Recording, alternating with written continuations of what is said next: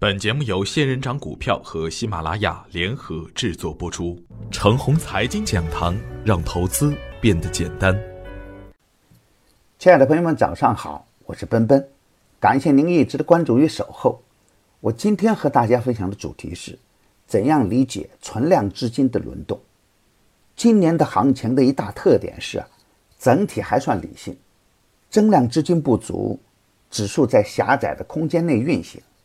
每当股市出现风险的时候，总有神秘的资金在行动，通过拉升个别的权重板块，尽量维持大盘的稳定。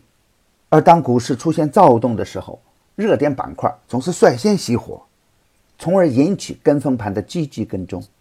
而增量资金不足是制约行情向上突破的瓶颈。一个板块走强的时候，通常都会有走弱的板块伴行。道理很简单。还是因为增量资金不足，存量资金只能在各板块之间轮动。要推动一个板块上行，没有资金不行。而由于外援不足，资金必须从另一个板块中抽出才行。我们虽然看不到明显的板块分化，但股市的铁律是：涨多了、涨猛了，必然要调整。主力布局完成的板块和个股。也会逆势上行，只是对于普通的股民来说，这样的轮换节奏很难把握，稍不小心，就可能出现满仓踏空的事情。昨天的早盘，我提到了货币政策的转变，这样的政策也必然会引起市场的回应。我昨天的观点是，大盘还会以震荡的方式消化货币政策的转变带来的风险，而向上向下。都不会有太大的可以想象的空间，而对未来的趋势，应该保持一份谨慎的乐观，在精选个股的基础上，用灵活的仓位管理，应对当前不确定的局面。急涨不必惊喜，急跌的时候也无需慌乱，还是要以积极的心态面对当前震荡的局面。昨天的盘面，让更多的人感受到的是大盘的风险。大盘的指数在前期的顶部承受的压力较大，特别是高价的次新股，也确实积累了较大的风险。高价回调是一种必然，但错杀的仍然会继续干。大家可能会问：既然大盘有风险，为什么还要用积极的心态面对当前的局面呢？我想提醒大家关注一个要点。我想提醒大家关注一个要点，大家可以想一想。中国股市什么时候才会有大风险呢？我的答案是：当股市中出现钱多人傻的局面时，较大的风险才会悄悄地来到我们的身边。这样的观点也适用于判断热点板块和个股的风险。当前显然不是这样的局面，当前的局面是，散户的数量还在减减减，很多伤透心的散户。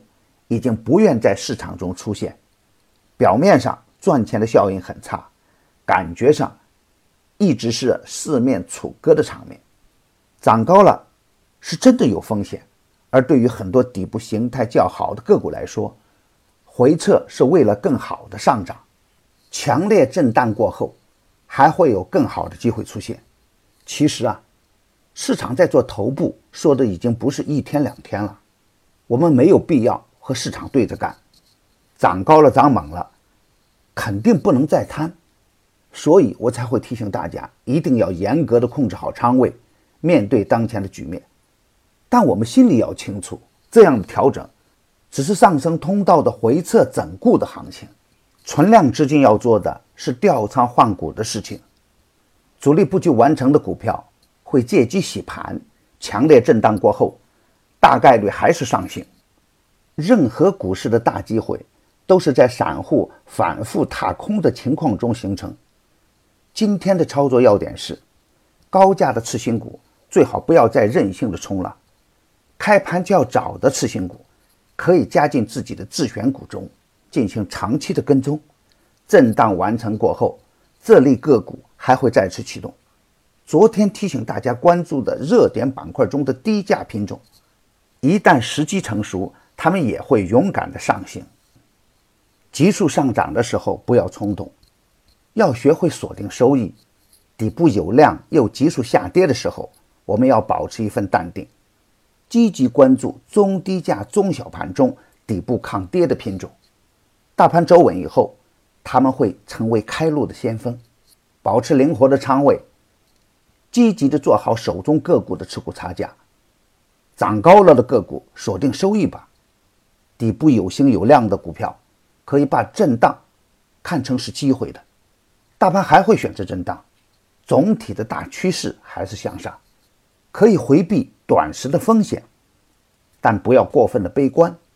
盯盘的时候。要多看看创业板和证券的表现，这两个板块走稳以后，市场就会有很好的赚钱效应，否则就不能盲目的大仓位满杆。买牛产成长秘籍的课程有专业的群服务赠送，那里有一线的操盘手实时在线答疑，还有精选的股票池提供参考。别忘记加小助理微信 g u s f 六六八八，他会带您进入飓风工作室直播间。亲爱的朋友们。